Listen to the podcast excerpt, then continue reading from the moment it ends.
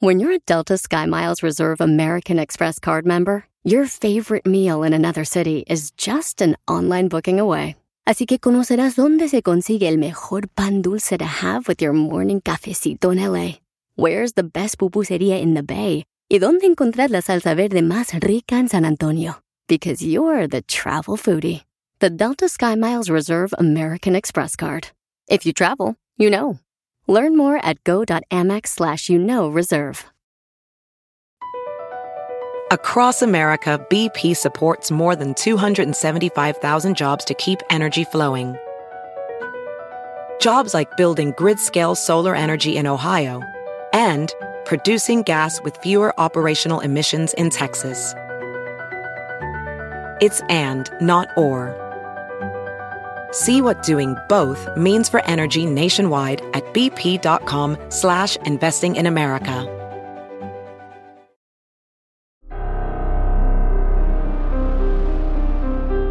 En Código Misterio encontrarás temas relacionados con energías, cuarzos, sanaciones, meditación, ovnis, fantasmas, pirámides, misterios inexplicables, culturas antiguas y continentes desaparecidos. Pero también nos remontaremos al conocimiento de nuestros ancestros para vivir una vida más sencilla pero plena. Bienvenidos.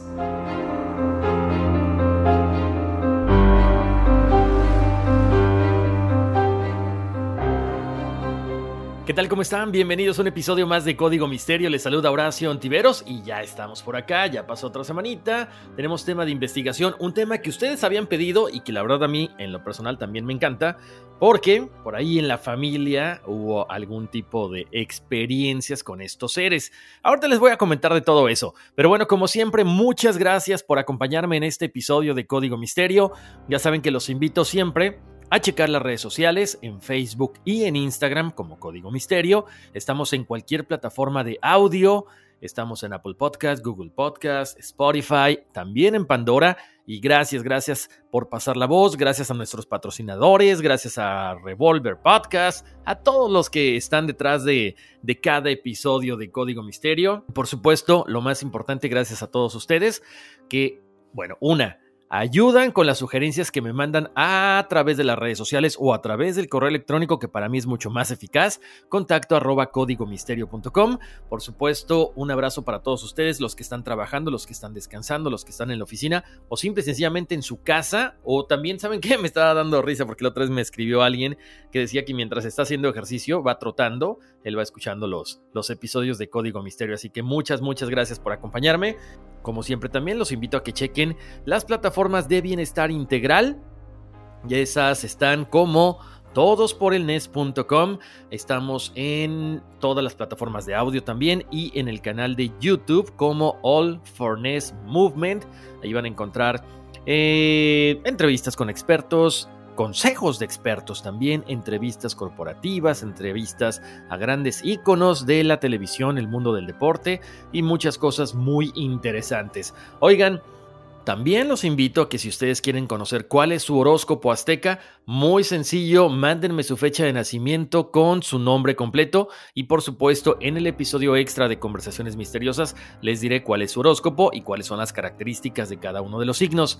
Sí, para las personas que me escribieron y me decían, puedo mandarte el de mi mamá, el de mi hermano, Ustedes mándenlo que aquí yo con mucho gusto les doy lectura y les digo, bueno, pues cuáles son las características, ¿no? Para que trabajemos en las que nos pueden potencializar y en las que no, pues veamos cómo le podemos dar la vuelta para tratar de cambiarlas. Oigan, ahora sí, vamos a entrar de lleno con este tema que como les decía hace ratito en lo personal, eh, bueno, mi hermana tuvo un encuentro muy cercano con este tipo de seres, con estos elementales de la Tierra. Eh, les comentaré más adelantito lo que le pasó a ella. Creo que algunos de ustedes ya lo habían escuchado antes. Pero bueno, vamos a platicar de estos seres, ¿no? Estos seres tan fantásticos que tienen que ver con el aire, con el agua, con el fuego y con la tierra.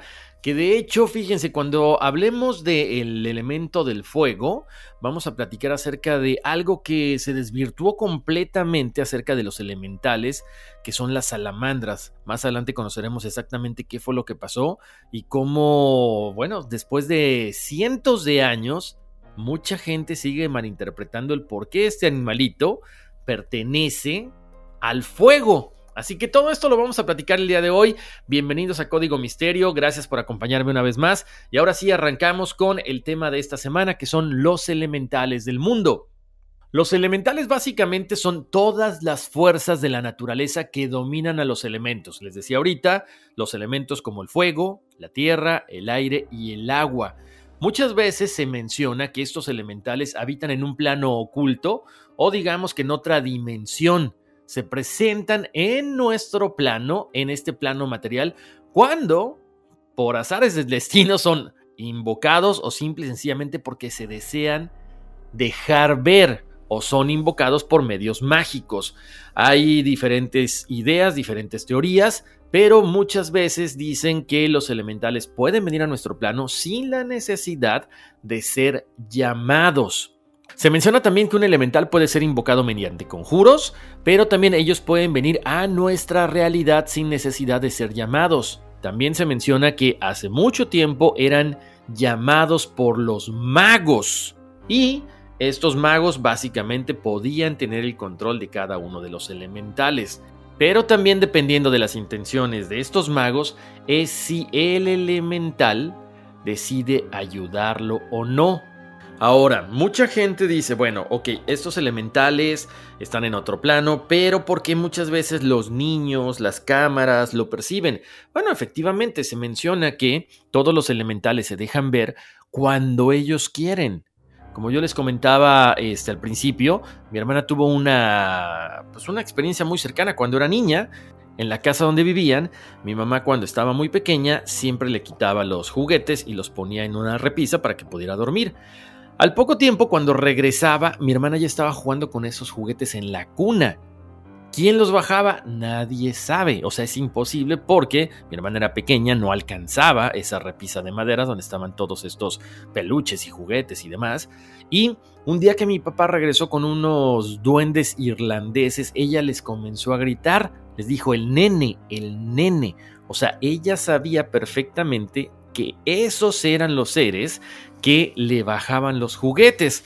Posteriormente, cuando mis papás se cambian de casa, llega otra familia a vivir ahí con dos niños y lo curioso del caso es que al niño lo molestaban.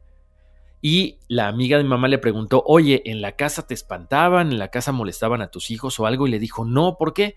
Porque resulta ser que la otra vez a mi hijo eh, lo mordieron. Tenía una mordida de dientes como de un niño y obviamente no fue su hermana, porque la hermana no tenía dientes. Entonces, curioso, a la otra niña también la cuidaban al igual que a mi hermana, pero al niño no, porque aparentemente era grosero con estos seres. Entonces, bueno, ahí nos damos cuenta que muchas personas dirán, no, no existen. Bueno, yo les comento esto que pasó en mi familia, que le pasó a mi hermana y que hasta la fecha ella recuerda. Si ustedes tienen alguna de estas historias, me encantaría escucharlas, así que mándenmela a contacto arroba códigomisterio.com porque sería interesante darle lectura. Oigan, por cierto, ahorita hablando de eso, he leído algunas historias súper buenas que me mandan en las redes sociales y de hecho el equipo de, de, redes sociales también me dicen que están muy buenas. No sean malitos, mejor mándenmelas directamente al email contacto arroba códigomisterio.com para que le podamos dar lectura en el episodio extra. Bueno, Continuando con los elementales del aire, les puedo contar que al igual que todos los elementos hay buenos, hay malos, y lo que sí es que muchos de los elementales del aire siempre tratan de tener afinidad con el hombre. Obviamente estamos hablando de que estos seres bueno, prefieren los lugares abiertos, árboles, el aire, los bosques. Estas criaturas normalmente se les ve al amanecer o al anochecer.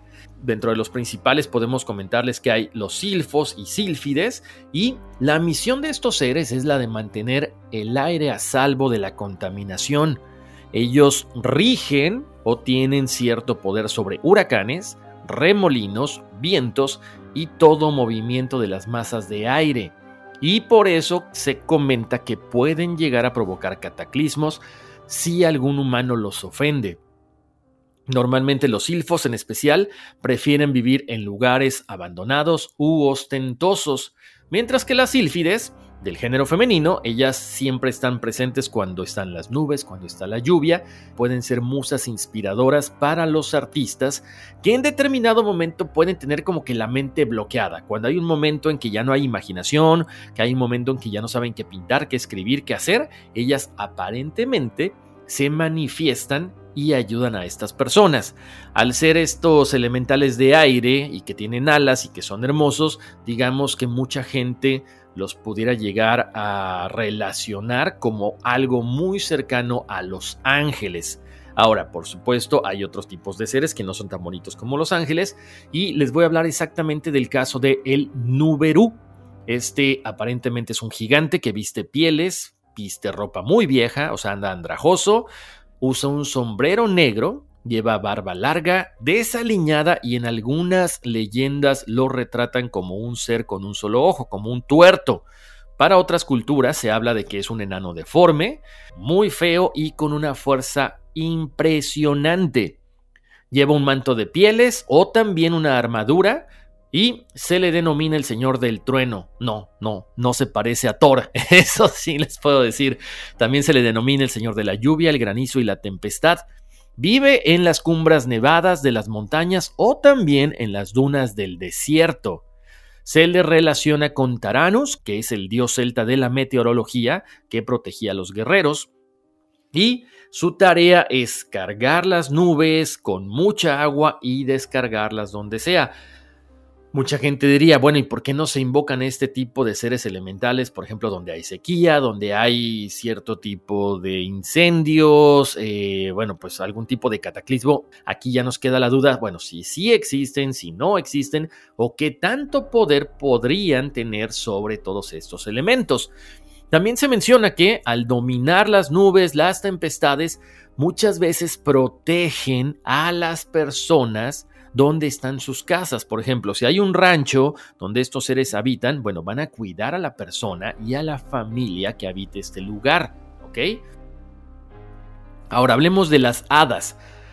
El término hada como tal se dice que proviene del latín fata o destino, por lo cual puede interpretarse que estos seres voladores intervienen siempre en el curso de las cosas y tienen una gran influencia sobre el destino de los seres humanos.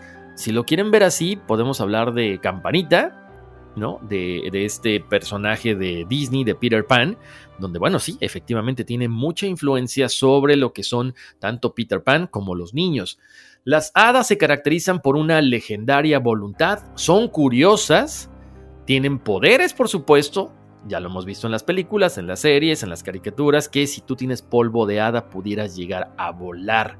La mayoría de estas hadas pertenecen al aire, pero también hay otras que habitan las aguas y la tierra. Hay una hada muy famosa que se llama Ragged On, que habita en los lagos, esto específicamente en el continente europeo, en Gales. Se menciona que las hadas toman la vitalidad del sol y luego se encargan de llevar toda esta vitalidad por todo el bosque. Otras de las hadas más conocidas son las hadas de Willion, que habitan en las montañas galesas. Ellas se esconden detrás de las piedras en los costados del camino y suelen asustar a los paseantes, a los aventureros. También se menciona que hay una dama verde que ella específicamente habita en los castillos en ruinas. Cuando llega alguna persona porque oye ruidos y trata de sorprenderla, ella simple y sencillamente se transforma como en hiedra o en musgo. Hay otras hadas como la de Cornwall que pueden transformarse en pájaros. Y también hay otra hada que sirve como musa inspiradora y se le llama el hada Leanan. Me imagino que mucha gente va a decir, bueno, ¿cómo, no sé, siendo artista, escritor, este, una persona con mucha imaginación pudiera contactar a este tipo de hadas? Me imagino que a través de la meditación, porque bueno, a través de la meditación nos ponemos en contacto con nuestros guías espirituales y estos guías pues están en otro plano también, entonces quizá por ahí pudiéramos hacer algo, ¿no? Oigan, y hablando de hadas y casos reales, les cuento, hubo una historia muy famosa, que de hecho las fotografías están en las redes sociales, acerca de estas hadas que engañaron al mismísimo Sir Conan Doyle. Estas fotografías fueron tomadas en 1917, le dieron la vuelta al mundo, la gente creyó que eran ciertas, obviamente se dio a conocer después que no, que todo era un truco, pero estas niñas, Elsie Wright de 16 años y su prima Frances Griffiths de 9, bueno, pues de repente en un pueblo de West Yorkshire, en Cottingley, que era muy pequeño, se hicieron famosas porque aparentemente capturaron a las hadas en fotografía.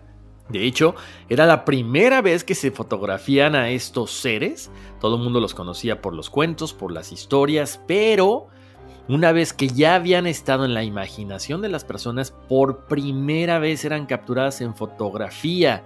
Eran la prueba fehaciente de que existían. Y así lo creyeron en esa época. La historia, por supuesto, se hizo muy famosa y le dio la vuelta al mundo. Estas niñas utilizaron una cámara de placa MID de el padre de Elsie y con recortes de papel de colores, alfileres y pegamento y muchas otras cosas más, armaron escenas cerca del arroyo en el jardín de Elsie y, por supuesto, armaron algo impresionante. Si nos ponemos a verlas, hablando de, no sé, Primero, la calidad con que hicieron estas hadas o estos seres. Dos, no había efectos especiales más, más que crear todo esto a base de papeles, alfileres y pegarlos y armarlos y armar todo un como una especie de escenario. La verdad estuvo muy bien hecho. Bueno, el padre de Elsie, que era fotógrafo aficionado, él desarrolló las impresiones y jamás dudó que fueran falsas. Incluso la esposa, que llevaba por nombre Polly, creyó en el relato de las menores desde el primer momento. Dos años después, en 1919, se llevaron copias de las imágenes a los miembros de la Sociedad Teosófica en Bradford, donde estaban dando una conferencia sobre la vida de las hadas. Posteriormente, para 1920, Sir Conan Doyle supo ya exactamente de toda la existencia de las fotografías, y quiso usarlas para un artículo sobre hadas de la revista The Strand. Por supuesto, después todo esto fue desmentido. Elsie y esta niña, Frances, confesaron que habían falsificado las fotografías, pero después de años de que se había elaborado todo esto. De hecho, eh, bueno, pues obviamente Sir Donald Coyle quedó como una persona que había sido puesta en evidencia. Pero fíjense cómo son las cosas. Estamos hablando de que estas fotografías fueron tomadas en 1917 hasta 1983. Elsie y Frances confesaron que las fotografías habían sido falsificadas. De hecho, la hija de Frances, Christine Lynch, dijo que su madre siempre sostuvo que la imagen era genuina, pero que la había tomado accidentalmente. A final de cuentas dijo, mi madre se alegró de que la verdad saliera al final, dijo Lynch, de 88 años. Ella nunca pensó que podía tomar fotografías de las hadas y vio que la hierba se había convertido en un nido de semicírculo. Sin pensarlo sacó la cámara y ajustó el temporizador, la distancia y la exposición, y fue solo cuando se desarrolló que vio que había hadas reales en ella. A ver, ya nos queda la duda. ¿Cómo puede decir esto Christine Lynch, la hija de Frances, si ellas ya habían confesado que todo esto era un truco, ¿no? Ahora, si nos ponemos a ver la cámara, pues no es una cámara como que contara con tanta tecnología. Igual fueron muy bien realizadas para la época, pero desgraciadamente para la gente que en ese momento se rasgaba las vestiduras diciendo que eran reales, pues no fue así. Ahora vamos a platicar acerca de los elementales del agua. El agua, ¿por qué es tan importante? Porque sabemos que sirve para curar, para limpiar y para purificarnos. El elemento del agua está gobernado por diferentes seres, ¿ok? Por supuesto podemos hablar de las ondinas, que es el género femenino, son seres que son buenos y, por supuesto, habitan normalmente en la parte de los ríos. También hay seres o elementales que habitan en los mares, en los arroyos, en las lagunas. Las ondinas se comenta que tienen la misión de trabajar y cuidar todo lo que son los cuerpos de agua dulce. Entonces ellas habitan en lagos, cataratas, ríos y cascadas. Las ondinas tienen el don de predecir el futuro. No sé si ustedes lo han visto, pero hay personas que leen el futuro a través de los espejos porque hay magia en cada uno de los espejos. ¿Y qué pasa cuando nosotros ponemos agua? Bueno, reflejamos nuestra imagen. Por lo tanto, efectivamente, por eso se dice que las ondinas pueden ver lo que puede llegar a pasar en la vida de una persona o una familia o específicamente de un pueblo a través del agua. Estas no solamente son las únicas criaturas que habitan en el agua, podemos hablar de los Silkies, que de hecho está una ilustración, un cuadro ahí en las redes de Código Misterio, y es interesante porque estos, eh, estos seres básicamente vienen de la tradición celta y significa foca, o sea, Silky es foca y son conocidas como las hadas focas, según las leyendas, estos seres habitan en Escocia. Y chéquense nada más pueden deshacerse de su piel de foca para transformarse en mujeres. Si un hombre encuentra la piel de la foca, definitivamente tendrá el control de esta mujer y se puede casar con ella. Los descendientes ya serían como una raza híbrida, hagan de cuenta así como que bien Aquaman, ¿no? Hay otras que se llaman Azraí, también son hadas del agua, son muy pequeñas y se menciona que si son capturadas y expuestas al sol, simple y sencillamente desaparecen, se derriten. Algo importante también, dentro de los elementales del agua están las sirenas.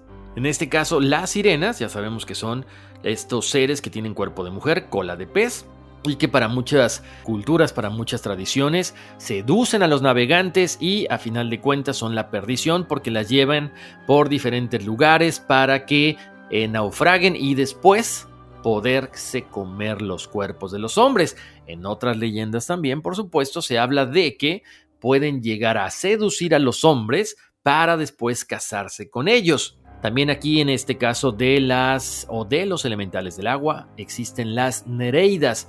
Ellas son básicamente ninfas, ellas habitan en la profundidad de los mares, pero se habla de que ellas acuden a la superficie del mar para guiar a los navegantes que están en problemas. Pero por supuesto, si hay un ser femenino, tiene que haber un ser masculino. Y estamos hablando de los Mirrors, que son estos elementales del agua del sexo masculino. Se les llama así a estos elfos. Normalmente se les representa con un aspecto desagradable. Y tienen, al igual que las ninfas, la tarea de ayudar a los náufragos cuando tienen algún problema. Y finalmente dentro del elemento agua tenemos a los trolls de agua que son muy parecidos a los trolls de la tierra. Son seres pequeños, muy feos que habitan en aguas estancadas en mal estado y se menciona que son desagradables a la vista porque son deformes y no les gusta que los molesten. Por eso cuando hay lugares con aguas sucias, aguas estancadas, se menciona que de repente Huele mal, por supuesto, porque es el hábitat perfecto para estos troles de agua. Oigan, vamos a ir a una pausa, pero regresando seguiremos platicando acerca de los elementales del mundo. No se muevan porque les voy a contar la historia, la correcta, cómo se ha desvirtuado el concepto de las salamandras y el elemento del fuego. BP added more than $70 billion to the U.S. economy in 2022. Investments like acquiring America's largest biogas producer, Archaea Energy, and starting up new infrastructure in the Gulf of Mexico. It's and, not or. See what doing both means for energy nationwide at bp.com slash investing in America. Estamos de vuelta aquí en Código Misterio, les saluda Horacio Ontiveros y estamos súper clavados con este tema de los elementales del mundo. Ya hablamos de los elementales del aire, que son las hadas, los elementales del agua, que pueden ser las sirenas, las ondinas. Ahora vamos a platicar acerca de los duendes y por supuesto, cuando lleguemos al elemento fuego, les voy a contar acerca de cómo las salamandras pues no son lo que siempre habíamos pensado. ¿Ok? Pero bueno, no, nos adelantemos, vamos a platicar acerca de los seres elementales de la Tierra. Por supuesto, lo primero que se nos viene a la mente son los duendes. Efectivamente, esta palabra duende viene del vocablo árabe duar, que significa el que habita, y hace referencia a este pequeño ser que hace travesuras en los hogares. Se les atribuye normalmente mucho conocimiento, una gran facilidad para realizar magia, pero también interesante porque aparentemente tienen tesoros, tesoros que todo mundo hemos soñado con encontrarlo seguramente, ¿no? Normalmente los duendes son tímidos, son silenciosos, les gusta molestar a los seres humanos. De hecho, por ahí alguna vez pusimos en uno de los memes de Código Misterio que, bueno, ¿dónde está el control remoto? Si no aparece, es que seguramente uno de los duendes te quiso jugar una broma pesada y te lo escondió Como les decía, hay diferentes tipos de duendes, por supuesto, hay duendes que habitan en los jardines, en las granjas, en los campos, en los bosques y a ellos básicamente se les da la misión de cuidar plantas y los animales. También están otros que se les llaman eh, Planting Elfen en la tradición holandesa y Walwelbeam en Alemania. Ellos tienen la capacidad de cambiar de forma. Se pueden convertir en insectos, en mariposas también y protegen, como les decía, todo lo que es el campo, las flores, la fruta de cualquier problema meteorológico o cualquier otro tipo de daño. Tenemos a los duendes mágicos que, bueno, pues son los que están en las casas, que son básicamente considerados como casi casi este, estos duendes o gnomos con el gorro rojo, que habitan adentro de los, de los hongos o de los champiñones o de los mushrooms, como les quieran llamar, pero de que existen, bueno, mucha gente dice que sí, que se les ha visto, ¿no? Por supuesto, hay duendes malos, estos duendes pues molestan a las personas en el hogar, eh, son normalmente muy agresivos con los niños, con los adultos no, más que nada se meten con los niños. También dentro de estos están los vampirizantes. Pongan atención porque ustedes alguna vez me habían dicho, ¿por qué no hablamos de que se te sube el muerto o de la parálisis de sueño? En muchas culturas se dice que estos duendes vampirizantes se ponen encima de tu pecho durante las noches y por eso se siente esa sensación de ahogo. ¿Sí? De hecho, hay una película, no recuerdo el nombre ahorita, pero sí, hablan de eso precisamente, cómo ellos tratan de robarte el aliento. Por supuesto, y esto va muy relacionado a uno de los episodios anteriores donde aparentemente estos seres tratan de tener sexo con hombres o con mujeres mientras duermen.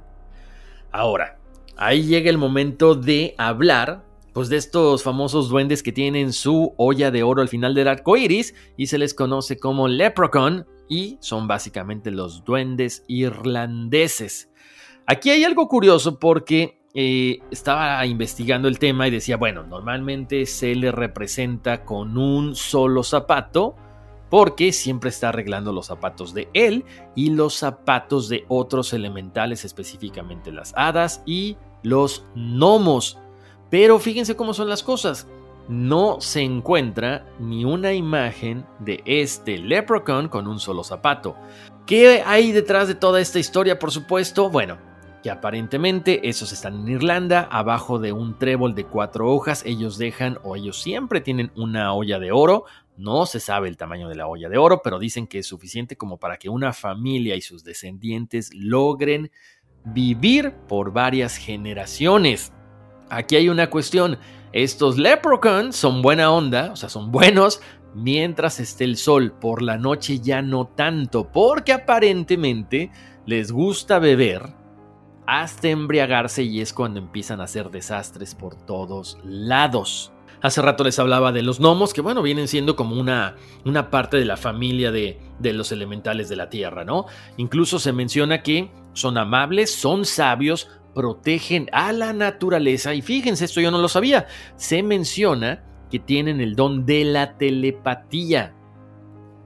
Están otro tipo de gnomos que se les llama Old Gnomos o gnomos antiguos que ellos tienen la capacidad de controlar las fuerzas de la naturaleza como aludes, terremotos y cataclismos. Están los gnomos mineros se habla de estos gnomos y años después surge la película de Blancanieves y los siete enanos. Estos gnomos mineros son seres mágicos, viven en el centro de la Tierra y por supuesto ellos se dedican a la construcción, a sacar piedras preciosas y a sacar oro de las minas.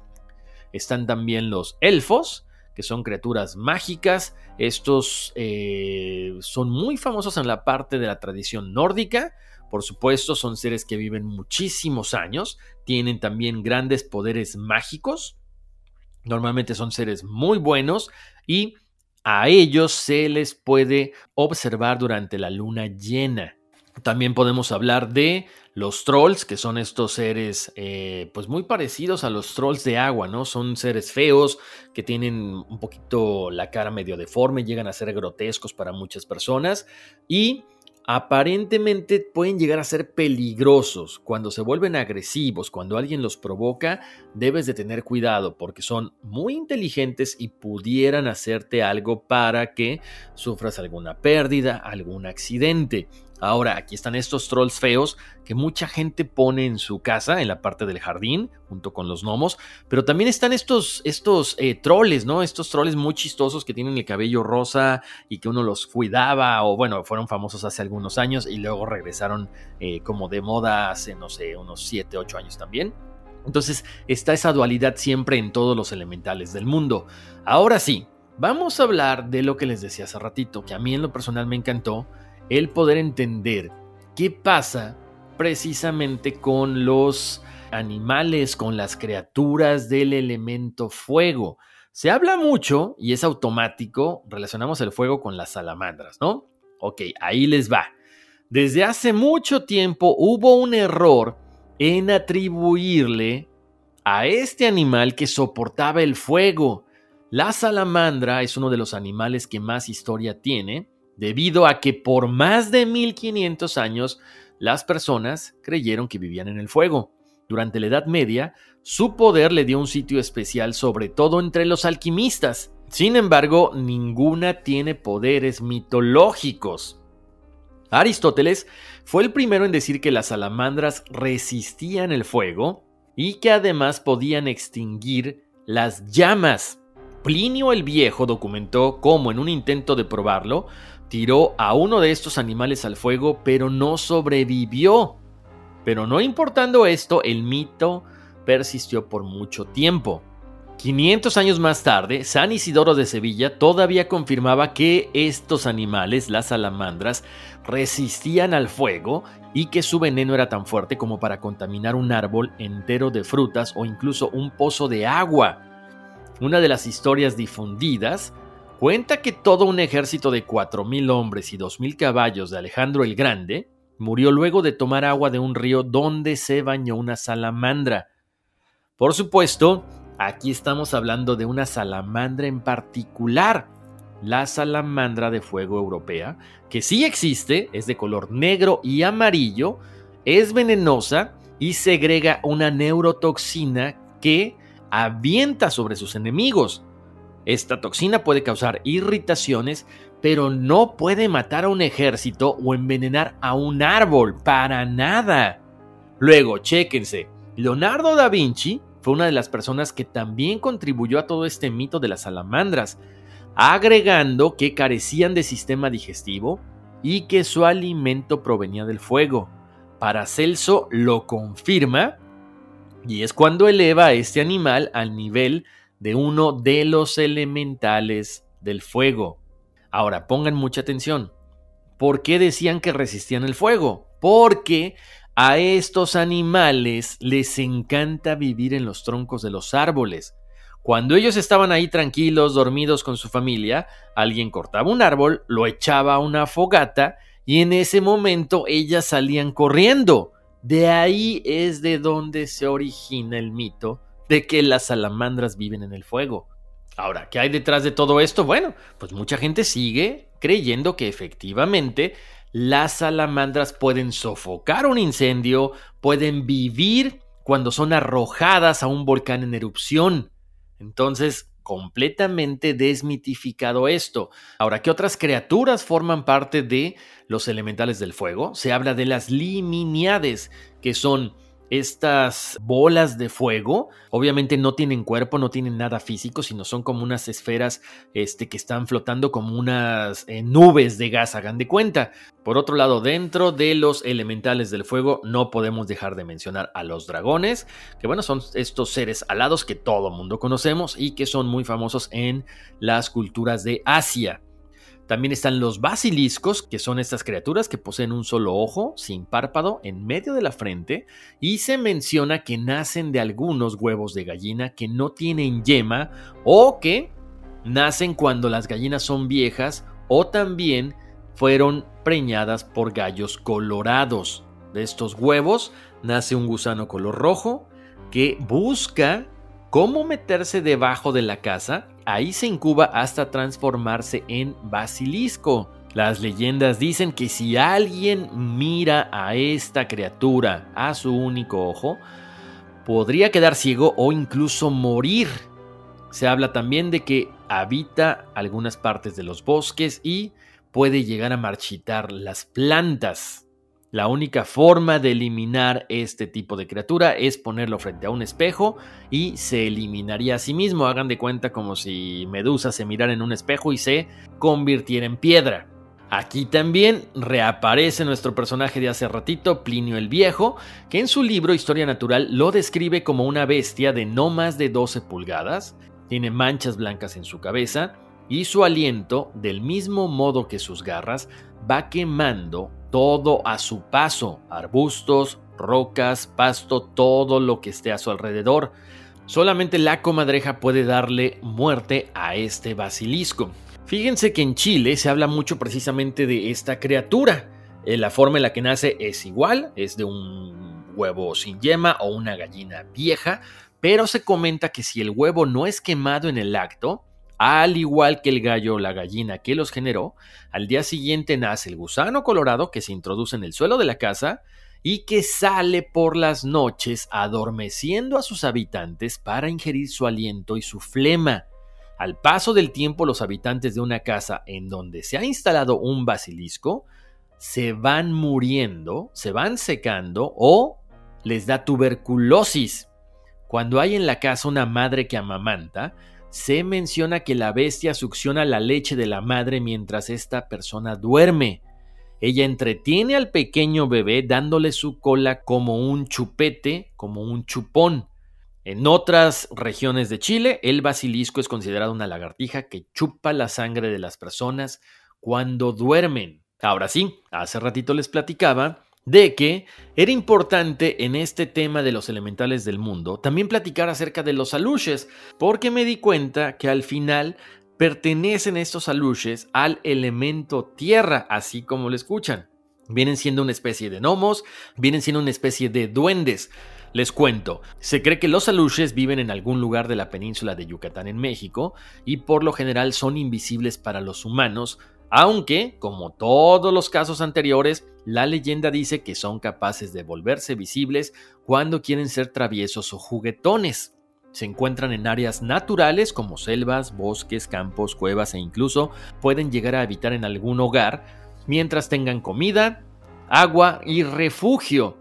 Cuando son visibles los aluches o aluxob en lengua maya, solo llegan a la altura de la rodilla y tienen ojos grandes como los de un búho son muy rápidos en sus movimientos e incluso se habla, chéquense, muy parecidos a los duendes, que tienen partes del cuerpo de otros animales, como iguanas, ciervos, guacamayas, coatíes. Entonces, estas descripciones, si nos damos cuenta, son muy parecidas tanto a las hadas como a los duendes como a los gnomos.